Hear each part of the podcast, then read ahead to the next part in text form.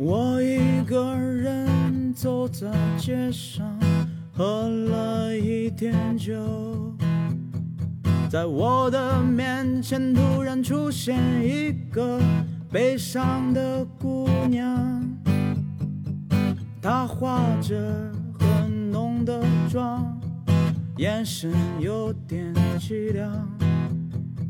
我向她借了一支烟，她亲手为我点上。突然间，我意识到自己有点危险，请不要，请不要害我。Hello，大家好，这里是华晨电台，我是主播南城老何老郑。小月，哎，前两天啊，小月在我们家翻箱倒柜的，说整理一下我们家那些证件啊，比如说什么身份证啊，什么结婚证啊，包括什么奥运会得过的奖牌之类的，反正那些东西吧，整理一下嘛，对吧？结果小月就问我，说你这个大学毕业证有，说你高中毕业证呢？我说我高中没毕业。然后他就惊了，他就觉得怎么可能高中没毕业呢？上了三年高中竟然没有毕业。后来我就想起来嘛，我高中啊，我确实没毕业，中间啊有一小插曲。我先跟大家说一下什么是会考啊，因为有好多人毕业已经很久了，都忘了这件事儿了啊。包括也有好多咱们听友啊没上过高中啊，我跟大家说一下，这个会考啊是高中的时候你所有的主学科必须都考一遍，并且啊都达到了六十分，也就是及格了，才能发你毕业证。但是呢，到了高三的时候，我是英语和生物没过，没过之后呢，你就要补考，为了拿毕业证嘛。当这次考试的时候呢，然后我就去报名嘛，然后考试。考试的时候，然后我就发现我身边的同学啊，都是比我小一届的同学了，但是我跟他们呀还好几个都认识。但是啊，他们都是穿着校服去考试的，只有我一个穿着便装去考试的。这会儿我就发现有几个人笑我啊，那意思就是还真有没过的呢。啊，说这个没过还真不考了呀！啊，旁边那人说是，你看这就是一个啊。但是啊，这次考试还行，为什么？是因为比我小一届这些同学啊，跟我有好几个都认识。也就是说，我到你学校里边也是这儿打招呼那儿打招呼去啊。也就是大一的时候，我要去回高中考了第一次试，结果啊，这次考试英语过了，生物还没过，还没过之后呢，然后我还是拿不了毕业证啊。然后我又报了一次名，等到了我大二的时候，我又回学校又考了一次试，但这次考试我可一个人都不认识了，都是比我小两届的人了。恰巧的是，监考的老师是我当时高中的班主任，然后他看着我说：“你怎么坐在这儿呢？”我说：“我没拿着毕业证，参加会考啊。”他说：“好样的，重在坚持嘛。”然后这次，然后我又继续考嘛。但是这次考试刚坐到这个教室的时候，我发现指指点点的人的声音更多了，我甚至听到“傻逼”俩字儿，但是特小声啊，那意思啊，你看这傻逼，就有这种声音了。哎，也可能人家什么都没说，是你坐在那儿啊，觉得后边人所有人都在说你啊，也可能是。然后这次考完之后，然后我就还是没有过嘛，还是没有过之后，然后我决定不再考第三年了，因为再考第三年呀、我就大三了。如果第三次没过，我在第四次啊，我就该上班了。其实我觉得最丢人的是什么？不是说同学笑我，是遇到我班主任了，就觉得。其实你跟你班主任指不定谁丢人的。但是我问了一下，就是高中没有毕业证，影响是什么？就是不能出国留学了。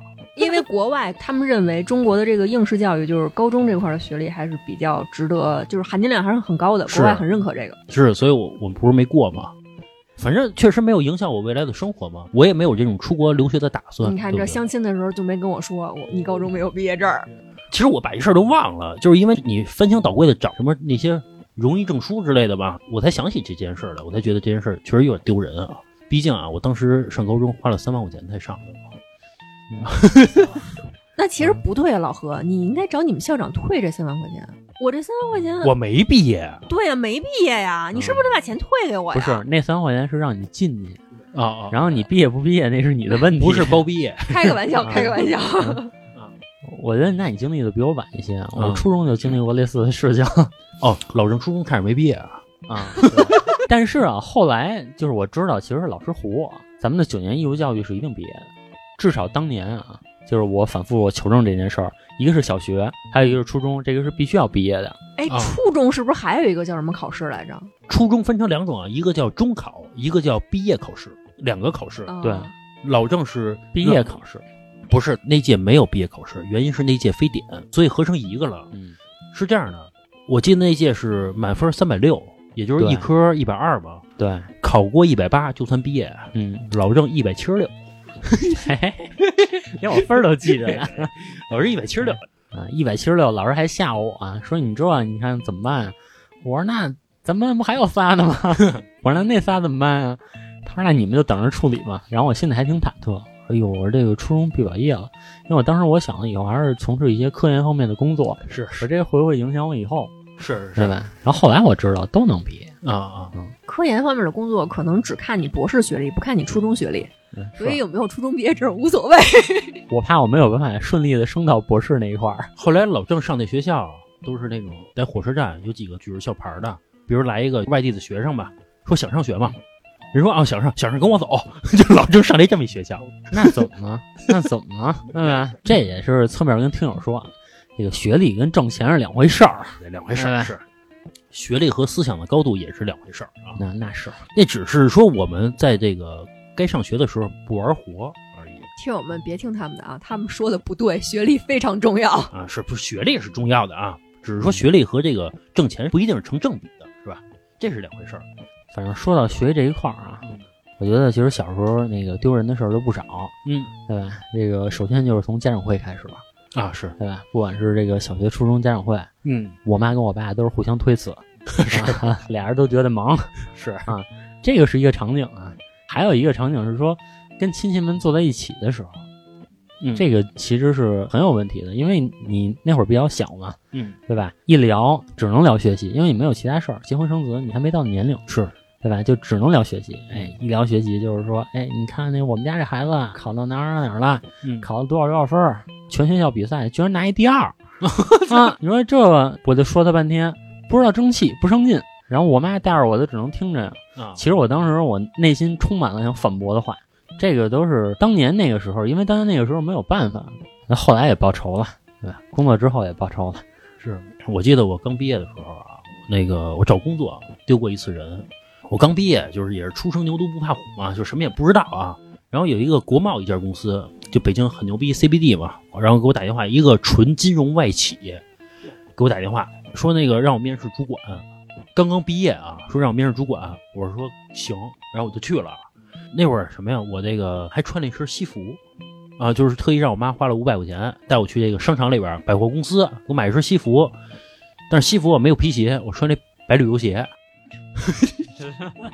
这 这个挺像主管的，挺像主管的。反正去了。当时啊，我到这国贸的时候，就写字楼的时候啊，我觉得我和这个环境融为了一体。你属于这儿，对，我觉得我属于这儿。但是啊，你现在一想啊，那肯定就是一挺傻逼一人嘛，就去了嘛，完全融入不进去嘛。但当时我觉得我属于这儿，这儿也属于我。对，然后我到了那个公司嘛，手里拿一份简历嘛，我说我来面试啊。那人事啊，呃，也穿着一身职业装啊，就高跟儿啊，黑丝儿捂的啊，我就觉得我喜欢这儿，他属于我。没觉得他属于我啊。你你是喜欢他？我喜欢这儿，我就觉得就是什么都特别好，包括那个走路的那个地毯都特别厚，而且啊旁边有那个咖啡室，有咖啡机。哎，那会儿没见过这个，那会儿我就记得啊，就那个可乐随便喝。你像十年前，我哪见过这个呀？人事呢就给我拉到一个座位上面了，问我说英语会吗？我当时心里明白，如果我说我不会啊，可能就错过这次面试了，我就不属于这儿了啊。我说还行哦，他说还行，那行。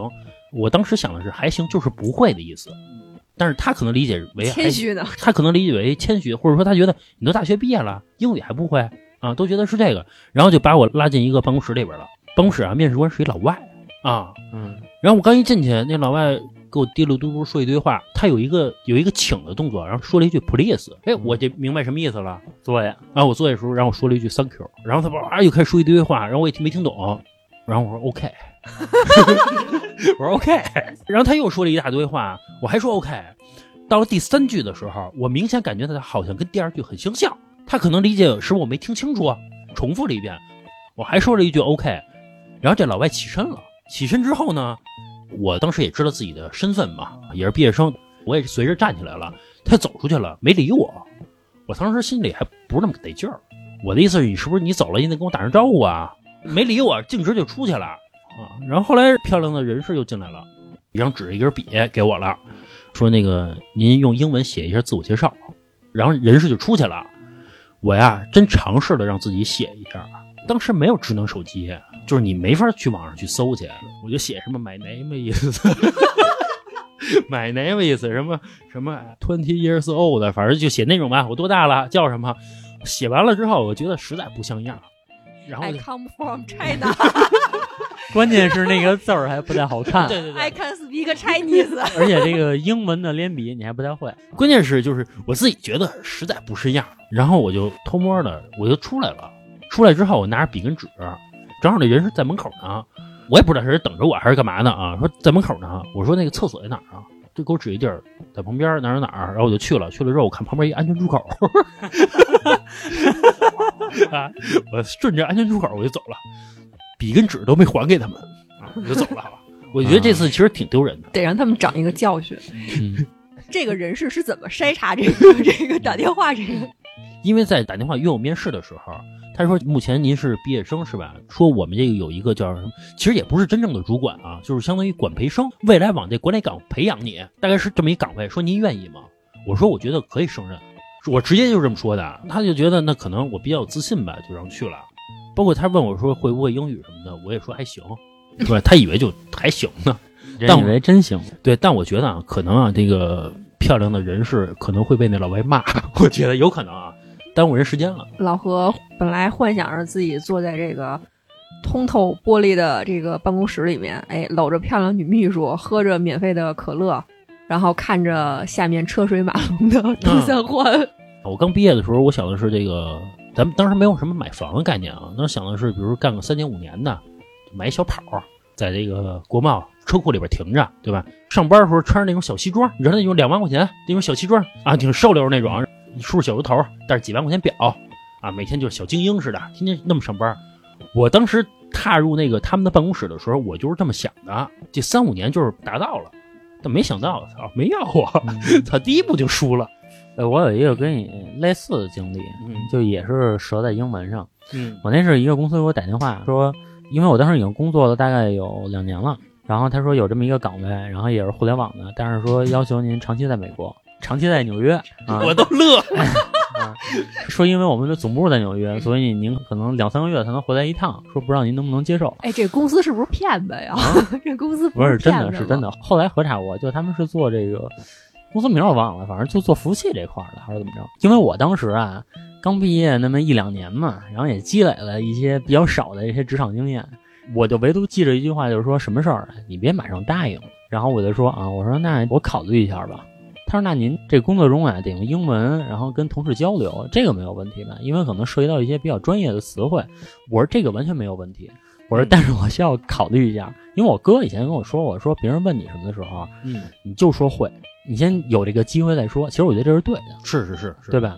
嗯。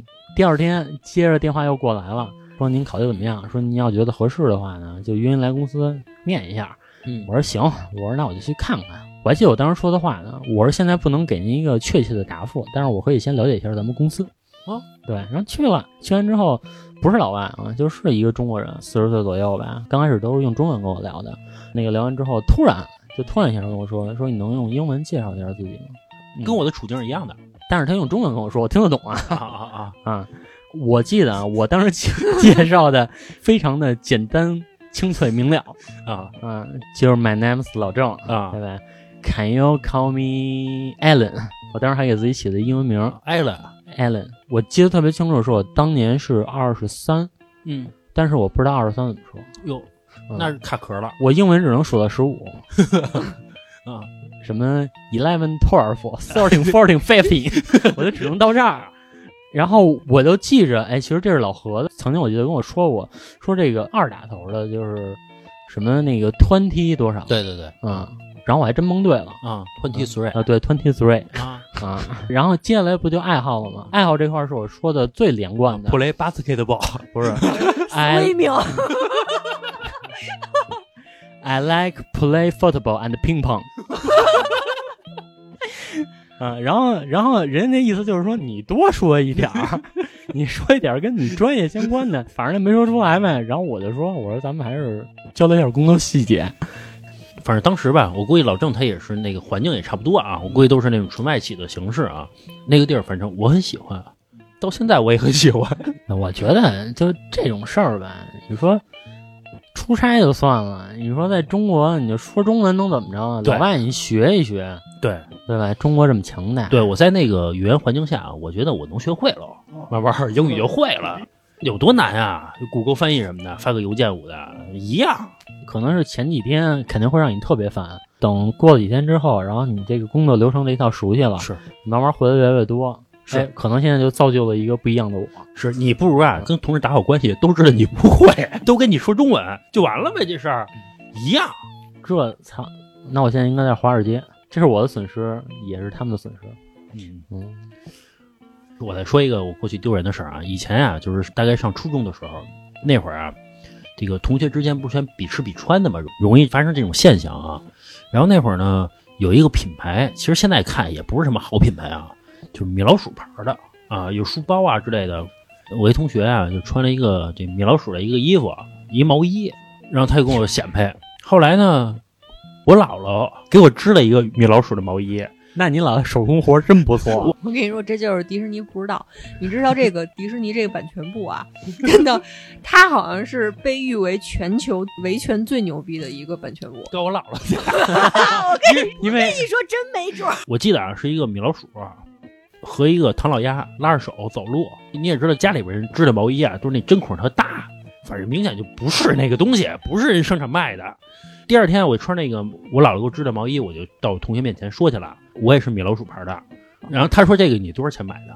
我说：“我妈给我买的。”我说：“我也不知道。”后来啊，他就发现这个一定不是那个不是买的，为什么？没有商标。他翻我那个后边领子，包括什么衣服旁边翻商标，他没有。然后我就被识破了嘛，被识破也无所谓。他把所有的女同学叫到我面前，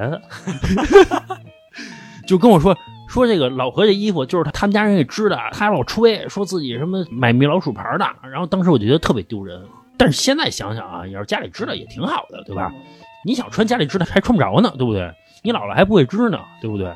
当时就觉得丢人，而且当时不觉得是家里边织的有什么感情在，不会那么想问题，对吧？就觉得丢人，就觉得我们家为什么不给我买？这就是小时候非得比吃比穿，对吧？是我小时候穿的那个东西，是我奶奶给我做的件棉袄，就是真的是地主家那棉袄，就是外边是花的，就是那种滑溜的料子，绿的红的那种 啊，那样的一件棉袄。但是棉袄一般外边不都会再配一件就布料的那种衣服吗？因为怕那棉袄脏了不好洗。我小时候一直穿着那个，然后后来我记得当时那班主任还问我呢，说你这个棉袄是自己家里给做的？然后我说啊，我说自己家里给做的。嗯班主任还说真行。我说操，这他妈怎么了？咱当时那老师啊，不是他妈什么好东西，一只耳就不是好东西，不是一阵，是年轻的那个。哎年轻人嗯，当时老刘何三逼，不是不是，是那刘三在之前那个啊。啊，何艳萍，对，那个老何还说人长得漂亮，喜欢人家。哎，长得确实挺漂亮 不过他当时那个儿得一米七几，啊，对对对，是一米七几。是，是是，她男朋友长得也挺帅的。你看现在的审美看小白脸儿，啊，对对对小白脸不错啊啊。他当时啊，为什么能成为我们班主任啊？他刚毕业，按说呀、资质我觉得不够，但是啊，我跟老郑那个小学啊，太次了。实在是有点太差了，就是一年级就俩班。你像这个全校啊，我估计加起来也就两百人，我们一班二十个人，就特别少人。所以咱们没考上清华北大，是不是就跟小时候咱们家长给咱们选择的学校有关系？也有可能是老师没教好。怎么不说自己有问题呢？我们自己有自己的问题，但是说我觉得环境也是很重要的一环。小学懂什么呀？如果说小学给你放在最好的小学，嗯给你放皇城根儿去了，啊，对吧？实验小学去了，现在我们就可能干点科研方面的工作。嗯，嗯，哎，而且啊我发现小时候啊，我们什么东西用不好丢人啊？铅笔盒有那变形金刚的，能弹起来什么的，而且一打开好几层。铅笔盒盖儿的后边啊是那什么那个九九乘法表啊，人家都是那种的。我觉得那个东西非常内卷，就是铅笔盒这个东西。首先，铅笔盒得一打开好几层，然后一打开好几层之后呢，过了一段时间又流行那种袋儿的，就笔袋儿，它是一个袋儿啊，啊，又流行那种东西。然后我看大家就全换那种东西，你嗯，说这是不是内卷？但是我那会儿啊，大家都换那个时候，我还是那个大铁铅笔盒的，就是一拍能拍出血那个。就是掉地上啪啪那个。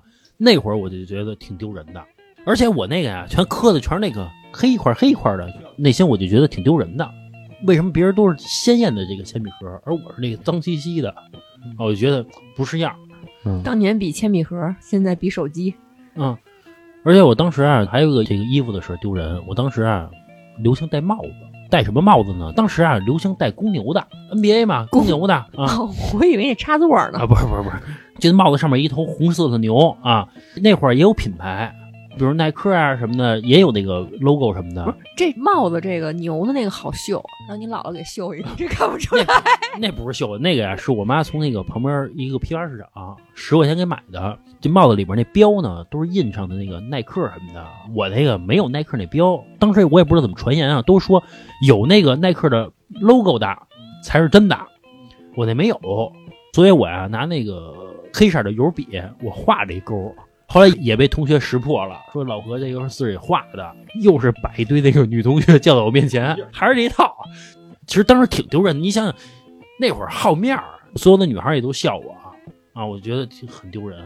说到在女孩面前丢人啊，我给大家讲一个，就是我同学那时候大概是我们一块儿上上初中的时候，嗯一女生，然后在她男神面前丢人的一个事儿。嗯那会儿我们经常放学之后，就在我们旁边的一个小卖部，那儿有那种啊，其实就是拿那种什么奶精、糖精兑的，然后就跟那个香飘飘似的啊啊。但是呢，他能在这儿啊，就给你冲一下，还能放点那种啊，就是黏不拉几的那种所谓的珍珠，就算是一杯珍珠奶茶。在当时我记得好像是三五块钱一杯。然后有一天放学之后啊，我就陪我这同学一块儿去那个小卖部，他要买一个所谓的这个珍珠奶茶喝。嗯我说行，那我就陪他去买去了。我们俩呀，一人来了一杯，就搁那儿喝着呢。这时候啊，有一个他暗恋的我们班的所谓的这个班草从那儿过。班草呢也想买东西，但是呢，他可能刚打完篮球，钱包呢在教室里面，就想着说跟周围的同学先借钱，借个十块二十块的，回去我再还去。然后这一个个就问呗，结果呢，有的呢这个票儿太大了，比如说是五十块钱，有的呢就剩了三五块钱，他不够。嗯、问着问着呢，就问着我这同学了，嗯是吧？我这同学呀、当时特紧张，嗯呃我不知道你们碰没碰到这种情况啊？他当时特紧张，自己的男神跟自己说话嘛，就紧张，然后一口这个奶茶就咽下去了，连着珍珠啊或者这个奶茶就咽下去了，就呛着了。呛上之后呢，就导致一个什么样的一个情况啊？从鼻子眼儿出来了。这个珍珠咽下去，从鼻子眼儿出来了。我操！啊，当时他那个男神就那么惊恐的就看着他，因为就是你对面这人本来说话说的好好的，这个鼻子里啊就出来了。两个珍珠，还有一大串奶茶，然后当时所有的人都看见了。就其实那个时候没有什么善良不善良，看因为这个情景太好笑了，就都笑嘛。然后笑完之后呢，我这个女同学从此在这个学校里就有了一个外号，嗯，叫豌豆射手。然后自打那之后啊，他也没有再暗恋这个男神了，就觉得绝对不可能了。反正说起这个上学的时候，然后在这个喜欢面前丢人，我有一个事儿。嗯，我那会儿呢是上一个补习班，我记得那补习班还特别贵，就在当时的那个物价啊真的挺贵的。那个是就是北京八中，然后办的那么一个补习班儿，啊呃，大概是我初二的时候上的。嗯。然后我刚上那个补习班的时候，我妈就跟我们当时就学校的班主任说了，然后学校班主任一听这补习班呢，就说说那个补习班啊不适合您孩子上，说 说那个补习班啊它是提高班儿。啊啊，然后您孩子呢要上一些真的补习班儿或者基础班儿 啊。啊。然后我妈一听这个，然后就回来就找我说了，然后我就不乐意啊，原因是因为啊那补习班儿坐我旁边那小女孩儿，哎呀，真可爱。啊啊，感觉长得也不错，啊然后那个条儿也不错，各方面都不错。就感觉啊，不是你这种家庭长大的孩子，就人家家庭一看就是就特别好一家庭长出的那种孩子，才能长成那么漂亮的女孩，就感觉她属于我，啊我也这个属于他也不是，这而且就感觉我想得到她。哎，老何，我这个稍微纠正一下啊，这个家族差我从来没有过，因为因为我的家族很牛逼。但是说你要说这个这个 当时那个，你要说当时那个感觉上，那情窦初开嘛，喜欢一个人，我觉得很正常，对吧？然后我妈说不让我上这补习班了。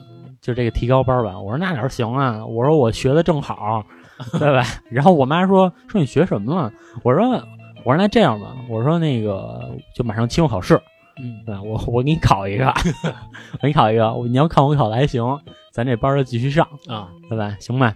然后结果考完之后，这个我确实成绩不太好，然后呢，我上不了这补习班了，因为他那补习班是周六上，我就只能每到周六的时候，我就去那个上补习班的地儿门口就等着那个女孩去，就想看一眼，但是还要设计成偶遇，明白吗？因为当时要面子，我就不想让他觉得好像啊、我是故意来的，啊，我 我就是路过这儿，是 我就看见你了。然后有那么几次之后啊，其实现在想想啊，人家心里都明白。嗯 对，就就我当时那城府啊，人看一眼就能看明白。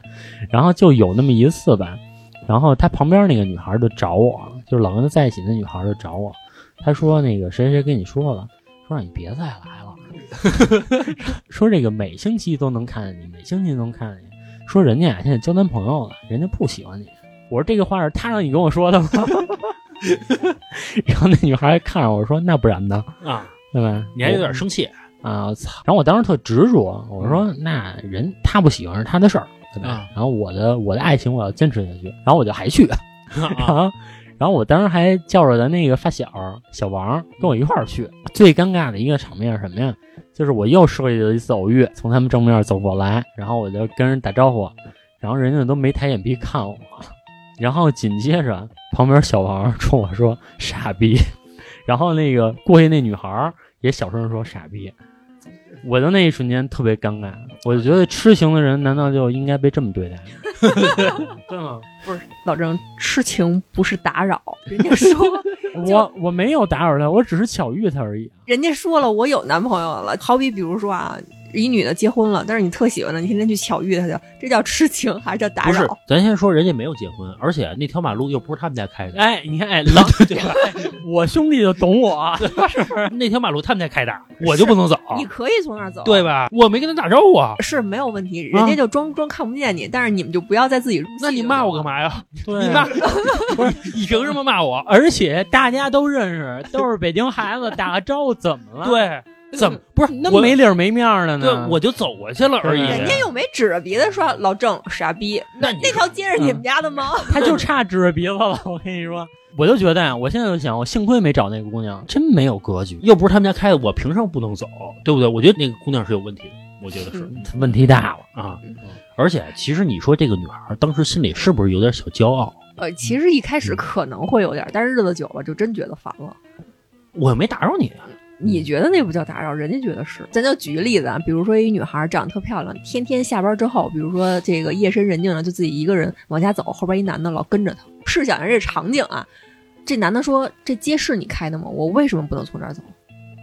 那姑娘说：“是心想，确实是你没对我做什么，但是你在后边跟着我，首先不是晚上，是白天，对吧？嗯而且这条街上也不是说光他们两个人，老郑也不是尾随，对不对？嗯，他就是恰巧路过了，碰到了那个女孩而已。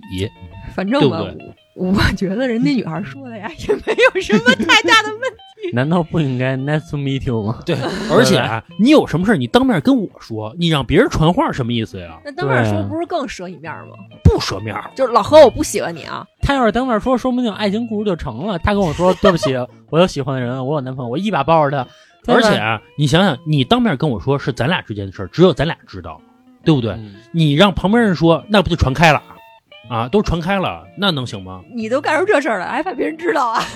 这个我觉得啊，对于一个初中的小男孩来说，我觉得这是一个纯纯的爱，我觉得这个是值得鼓励的。我又没干嘛，对不对？我觉得很有修养的，然后用我的方式来爱你。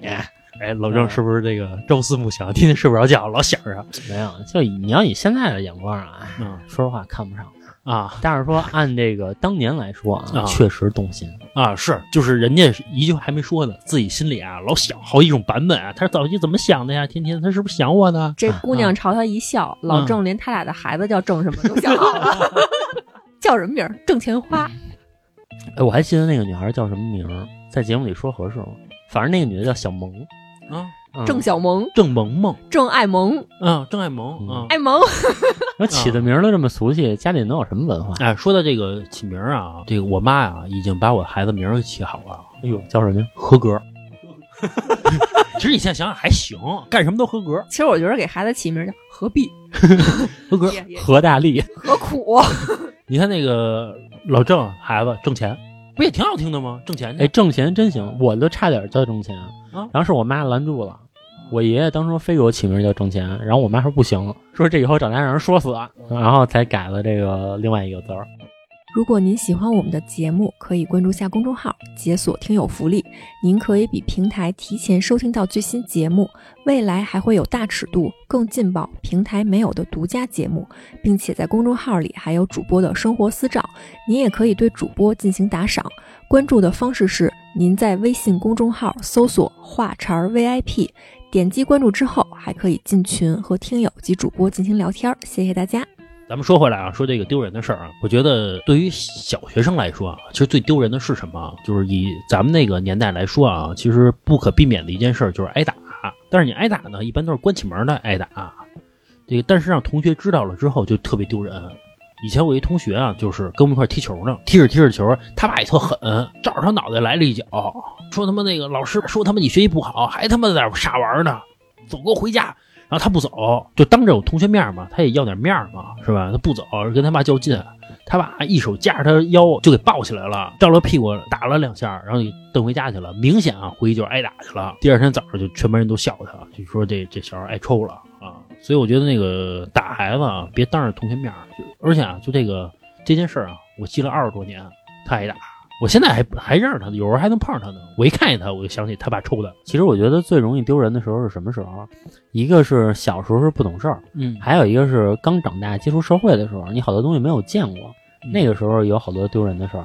就是我记得有一次我刚到一个单位的时候，我的领导跟我说说你能帮我接杯咖啡吗？单位有一咖啡机，然后我就不会用，我是真不会用，因为我平时不喝咖啡。嗯然后我就在咖啡机那儿转悠了半天，然后在那儿研究半天，我也不会。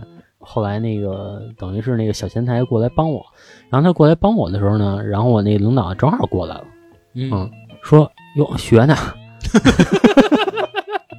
就我领导啊嘴还特欠，你知道吗？说学呢，我说啊学呢，不是，我觉得这领导啊，他也有点什么不太好。刚毕业孩子谁知道这个呀，对吧？尤其那个年代，谁知道十年前谁知道这个呀？老郑那会儿得是十多年前了吧？就十年前，啊，十年前可能还那样。十多年前了。嗯，嗯现在你让那些九五后、零零后让他给倒杯水去，他啊，我是你爹嗯啊，嗯是你让我给你接，你操，你给我接去吧啊！嗯我估计是啊，没长手啊。我觉得也挺好的。现在小孩我觉得挺自我的吧，我觉得不叫自私，就是自我吧。就是说，你让我干什么非工作的活儿，我就不干，也挺好的，不内卷，是吧？你想我刚毕业的时候，我妈让我干嘛呀？说那个早点到单位，帮领导这个倒点热水刷刷、杯子，墩墩地什么的，嗯，把这办公室打扫干净了。我爸现在还让我那什么呢？你离单位这么近，你没事你早点去，把桶水水沏上。我说他们现在得别人给我沏。我说我他妈多大了？我他妈三十多了。不是这个是按嗯级别来，不是按岁数的。对我的级别，我操，那你不应该给我沏你的吗年龄级别够了。？Director，我说真的啊，就是咱们都是互联网公司嘛，其实你要是帮领导每天早上沏杯茶啊，不是说不行，领导都觉得为什么呀？嗯，对，我经过验证啊，啊，我本以为像咱们这么大的孩子，就比如说像这个八五后或者说九零后，嗯应该不是特别喜欢这种阿谀奉承到尽头的或者到顶点的这种事情。嗯，但我后来发现，阿谀奉承谁都喜欢。那是我我原来有一领导，那个有一同事就是照顾的无微不至啊，那我觉得真的是比爹还照顾他。啊，啊、就是什么，比如说吧，我在这个领导的办公室，领导不在，啊、嗯吃个口香糖，嗯然后随口呢就吐那个领导那个垃圾，那个垃圾槽里了啊啊，就那垃圾筐里了。啊，然后结果我这同事跟我说什么，领导不在，然后我同事跟我说，说你给老板拿出来。哦，我说那我吐哪儿啊？啊，我说那你觉得我应该吐哪儿啊？他说你吐你那里。我说领导一看不像样。我说你可真牛逼！就 我当时当着他面儿这么说的。我说你可真牛逼！我说你绝了。然后领导呢，确实也是稍微的照顾他一点，嗯，因为也确实是那个无微不至。然后也加上我不有一次，这个之前节目里说过，就是我那个推着轮椅推他，然后给他扔出去那个啊，那个呀，啊，然后结果就由于我的表现嘛，跟人家表现是强烈反差。啊，是是是，啊，人家也确实喜欢他。哎，我想问问啊，就是你们就有没有发生过这种事儿？就是由于在某件事儿上丢人了，然后就下定决心彻底做了一次改变的。有啊。比如呢，你先讲一下。呃，有一次是也是上学的时候啊，有一次生物考试，也是我那会考没过的那科啊，确实学学的不太好。有一次老师就是全班就是念分嘛，说有一个同学的分我就没念，他自己知道就行了，谁没有念谁谁就知道了。因为全班都念了一遍之后，你就不知道没念没有念谁，你是不知道的，对不对？嗯因为你不会记着每一个人的分嘛。除非有人特意关注。对，说这个同学考了八分，啊，一百五十分的卷子考了八分。我当时其实我有点恍惚，我觉得不可能是我，我觉得是没念完。我觉得因为八分不可能，一百五十分一道选择题好像是六分还是什么？其实你说老何的精神，我觉得很好啊，不认命，不到最后关卡一定不认命。一因为一道选择题就六分，你再答对一填空就够了，一个填空比如两分，你就八分，不可能能考出八分这个成绩来。你是卷子都填满了，填满了，就说明什么呀？不是说实力不够，我运气也不好。我操！确实是，是不是确实是。是不是这个不是说实力的问题，是运气不好？哎，那你真挺牛逼的，你这个运气，你能完美的错过所有的正确答案。所以说，你说这个是是我的实力吗？其实不是，是运气不好，对不对？你可以是这么认为吧？运气这件事儿跟你无这么关。说，你重新让我考一遍，肯定不是八分，肯定比八分高，因可为能零分儿，就是反正最后吧，我考八分，八分之后呢，然后这个心里就特别懊恼，懊恼而已。呃就是趴在桌子上嘛，两节课啊，几乎没抬起头来，接下来的课也不听了，就 更不会了。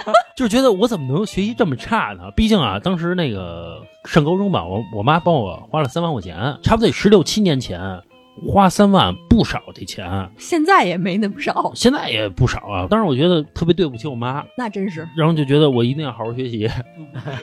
然后，然后晚上找我玩来了，然后第二次考试我考了一个三四十分，我觉得我觉得我进步了，我觉得还行，最后一名就不是我了，我觉得还行。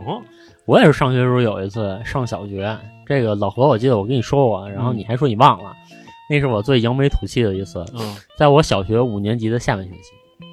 然后在这个五年级下半学期的时候呢，我们班有仨傻子啊，然后我让我排老四，王岩、姬玉、白玉就是三大傻子，嗯，王白鸡。就都管叫王白鸡。后来又加一老周，王白鸡症，由于这个原因呢，老师就把我妈叫过去了让啊让你查智力是吧啊，吧？不是不是，不，就是当时小学就是查智力，没有没让我查过智力，哦然后就跟我妈就长谈，就说你们这孩子说这个上课也不好好听，啊，然后估计回家也不学是啊，对，然后你说考试这个分数，然后我妈一听呢，反正就应该是数了我妈得一个小时，反正时间特别长啊啊，就来回出的话说一点，嗯。那我妈心里那火就憋着呀，是然后憋到回家，然后再开始把火发在我身上了，啊然后又什么家族大义就跟我扯上了，你没跟你妈说，嗯你说那老师冲你，你就冲我，有没有点本事？啊 你你冲老师去啊啊！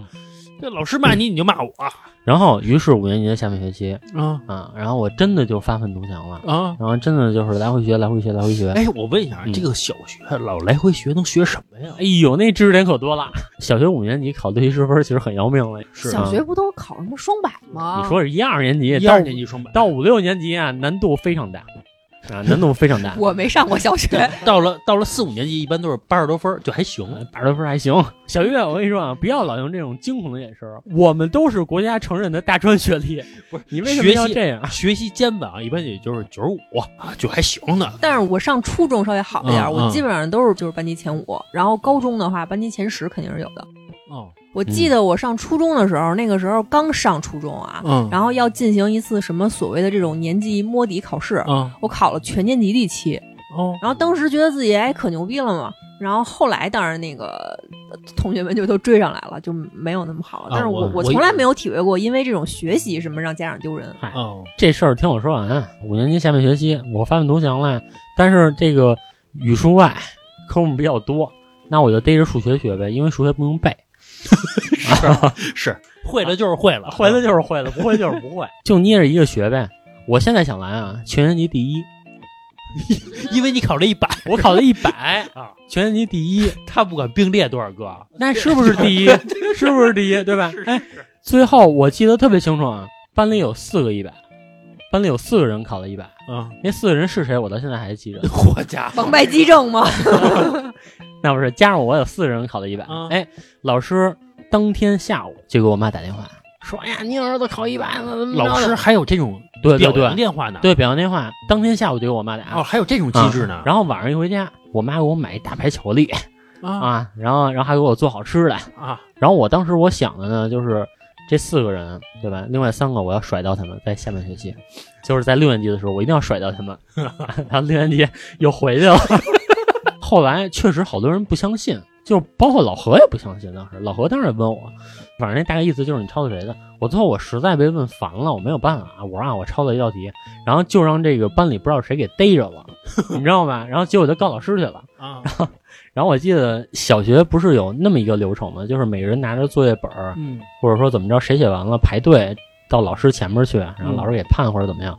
等我拿着本儿去的时候，然后老师就跟我说还不学呢，说同学都说了，说你那个上学期那一百是抄的，然后还 冲着我脸一个大头像抄的。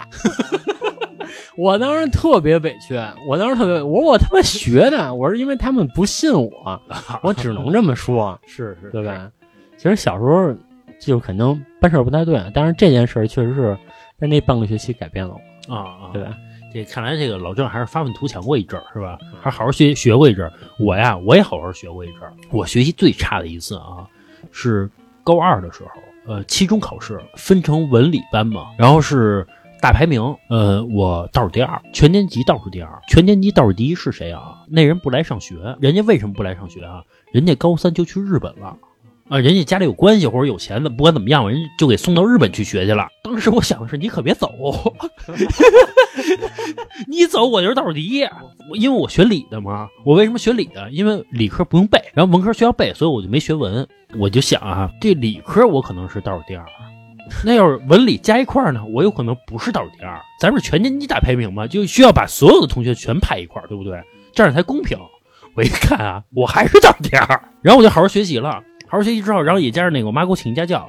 后来啊，用了大概半个学期的时间，我呀全班前十。然后那会儿，当时还有一个在这个年级上面还有一个进步生的一个这个表彰大会，我是进步生啊。这个老何这名字啊就一直贴在这个楼道里边光荣榜上面，以至于最后我高考啊全班第十。我们年级上本科的一共四个，我们年级啊整个年级文理加起来上本科是四个啊，剩下全是大专。那你要这么说的话，我们学校上专科的就两个，就有我一个。啊，是嗯是是。那个是。这个哎我就觉得，你说就是，你说小月问我这个问题啊，说说老郑，你觉得你是一般人吗？就是我种种经历告诉我，我不是一般人。你像嗯。我通过半个学期的时间，我就从全年级倒数第二变成了全班前十，说明什么呀？我有去学习的天赋，只是不玩活而已。可能是你的那些同学真的都不学，然后你稍微看点书，你就把你前哎，十了。还真是，就是我稍微一看啊，我发现我就会，就是不是我会，哎呦喂，我不是这个意思，你误会了。我稍微一看我这书我就会，哎。就以至于到最后什么，包括我作文什么的，就完全是天赋，就完全就 我觉得老何当年最逗的是啊啊，就是你们那几块料还组成一个学习小组啊啊，学习小组晚上还没事老学。然后我学着不会的时候吧，然后有时候我跟我妈说，我说哎呀，我说我这不会，然后我妈就说说你问问老何去，我 我说他能会吗？而且啊，像英语这种那个考试啊，就是因为我英语特别不好嘛，所以啊，我就希望这个题啊特别难。英语的考题有一个特质，选择题多，对不对？本来你英语好的人你也不会，你也是懵，对吧？我英语不好，我也是懵，这样的话更公平一点，对我，对不对？对，对吧？所以我就希望英语啊越难越好反正我是希望语文跟英语都难，啊。嗯因为语文那选择题我也是懵。你语文有什么不会的呀？语文有什么不会的？不是我惊了啊！等会儿啊，那个语文前面那个选择题你们都能选对吗？谁会语文不好啊？不是，就是语文前面选择题，是就是是就是用这个字儿也行，用那个词也行，啊就是那种填空题，确确实都会。这不是这不是母语吗？我全选错，就是我很难选对，就你顺下来就能读出来啊。对我都顺。我 我读完之后，我觉得都是这么通畅啊，然后我就那一刻通我就充分体验出，我觉得这个话怎么说都行。真的，就稍微大一点的语文啊，不是说小学那语文，小学那语文都会，初中那语文就也都知道。然后再难一点的语文真的不会，啊，就那种嗯生僻字之类的是吧？嗯，对，生僻字，然后或者说他给你好几个词，就每一个选择都是好几个词，然后让你往里边填，然后你就读着好像每个词都还行。它不是那种就是特别能明显让你知道的那种。不是我，我们考过语文，就是咱们咱们学的都是一样的。反正我是当时选不对，所以我就觉得这个语文跟英语都难点儿，这也挺好。哎，你说这个语文总有一个是叫阅读理解嘛，对吧？嗯比如说或者一篇那个小课文，然后让你分析这个这个作者当时的情景是什么样的一心情，对不对？这个为什么咱们能做电台呢？我觉得考验的就是你蛋逼能力，对你都能蛋逼，对不对？我觉得就是考验这个，所以我觉得语文咱们应该都差不了。不是对吧？但是当时那种题你不觉得很片面吗？你他妈怎么知道他想的什么呀？其实是的，嗯我跟你说啊，就是因为我我自己也写东西嘛，我其实特别想跟这个 大家说一句，比如说啊，今天说这个人要去干嘛，然后天色是灰蒙蒙的，然后要下雨了，有的时候并不是说为了烘托这个语境，他只是就是就对着电脑也好，或者说这个拿起钢笔来了，随随手就那么写下来了，我就想让它下雨没有原因。我跟你说啊，这是一活儿，比如你写作什么的，这是一活儿。比如写完了之后给你五百块钱，所以人赶紧得完完成工作，就是这么一活儿。我当时啊有一篇作文，后来老师把我家长给请来了，就是说说这个老何呀、这个思维啊，这个需要注意一下。原因是什么呀？说有一个蜗牛，墙上面有一吃的，这蜗牛啊一直往这墙上爬，想吃那个东西，爬着爬着它就掉下来，爬着爬着掉下来，最终啊它吃到那东西了，也写着他经历了好长好长时间。别人都写的是一般都写什么坚持不懈呀、之类的，我写的是蜗牛就不会变个思维吗？就是你你那么傻呀，你找别处找吃的不行吗？这东西那么难，你非吃它干嘛呀？后来让这老师就把我把我家长叫来了，说这个老何啊，这个思维不对啊，咱们应该注重一下这个素质教育。大家都写的是坚持不懈，然后他写的是这个蜗牛傻，说这个就不太好。但其实我现在想想啊，其实老师是不对的，这个是应该扩展孩子的思维，对不对？我能想到这儿，说明我牛逼，对不对？只能这么说。就是咱从小都其实是不平凡的人，对。但是就是因为让一些条条平平凡的老师对对对，所限制了我们的发展跟思维。对对对，这就是咱小时候不都学过一篇课文叫《乌鸦喝水》吗？嗯。说这个乌鸦飞着飞着渴了，嗯。看到这个哪儿啊有一个瓶子，瓶子里面呢这个口特别窄，但是里面就剩下差不多五分之一或者四分之一的水了。它那个嘴就是鸟喙是吧？嗯，吞不进去是是吧？从一个特别窄的那个口伸进去之后够不着那个水，是它就怎么办呢？它就哐哐哐飞到小河边，然后用这个嘴叼起这个小石头，再飞回来，然后扔进去，让这个水面升上来。那你都到他们河边了这其实这么多年啊，大家都没有明白这个故事是有 bug 的啊！啊，大家都是被套在这个惯有这个思维里面，觉得这个乌鸦呀真的很聪明，是吧？嗯乌鸦乌鸦喝水太聪明了嘛，知道用这个浮力然后让那个水什么起来。现在一想，对呀、它都飞到小河边了，它在小河边直接喝不就完了吗？大傻逼嘛，就是河边那水不是矿泉水，啊，就非得喝那瓶里的水，就较劲。反正我觉得，你说今天聊这一期啊，我就突然有一个感悟，就是多少天才陨落在这个老师的手里。对对对，你说，如果说当年对吧，我跟老何就老师可以允许我们放飞我们的发展，可以扩充我们的思维，对吧？有可能你俩就进去了。就没有特斯拉什么事儿了。有可对啊，对，我觉得咱们就去搞一个太空旅行之类的，我觉得这些创意是我们的。对，苹果也许就咱俩创立了，有可能对对吧？反正嘛，我觉得咱们聊了这么多丢人的事儿啊，其实我觉得最后有点跑题。其实我觉得每次回忆丢人的事儿的时候啊，其实也是内心挺快乐的啊，对吧？也不是说什么完全觉得就是放不下这个丢人的事情，其实并不是，就是挺快乐的，就觉得那个也是我们以前美好的一个回忆嘛。如果一个人生中从来没有丢过人啊，这个人我觉得人生也不完整。也觉得没有什么意思，对吧？你所有的生活都过得那么体面，就那么的完美无瑕，我觉得也没有那么大的意思，对吧？人生我觉得还是需要真实一点，就是不断学习，不断进步。对对对，就像老郑一样，对吧？通过努力，然后考上了全年级第一，对吧？全校第一，乃至全校第一。对对对，因为第一百分嘛，怎么超越都没法超越了，对吧？行吧，我觉得这期时间也差不多了啊。之后我觉得我们可以把这个节目做成一个系列，对吧？就丢人系列，是吧？这期我们分享的基本都是自己的故事，接下来我们觉得可以分享一些其他人的故事，分享一些老李的故事。啊，对 行吧，这期到这儿吧，拜拜。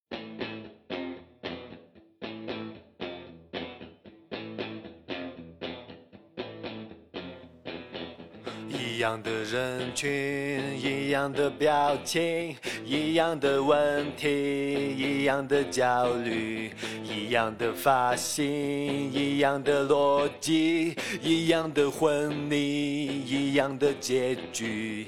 人生的轨迹，成长的模型，酒精的刺激，紧张和叹息。我马上就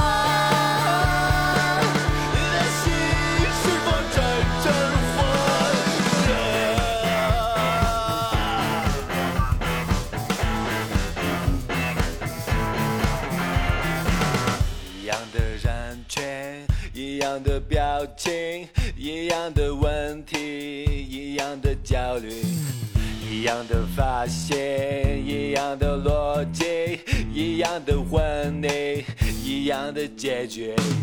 人生的轨迹，成长的模型，究竟的刺激，紧张和叹息。我马上就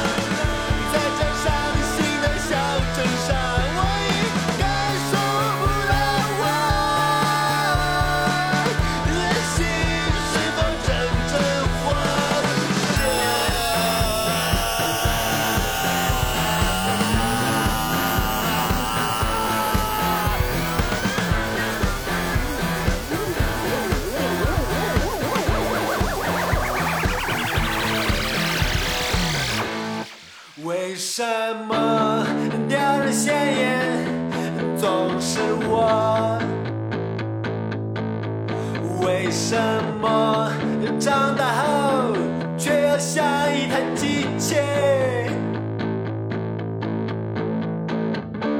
去思考，去哭泣，去承受着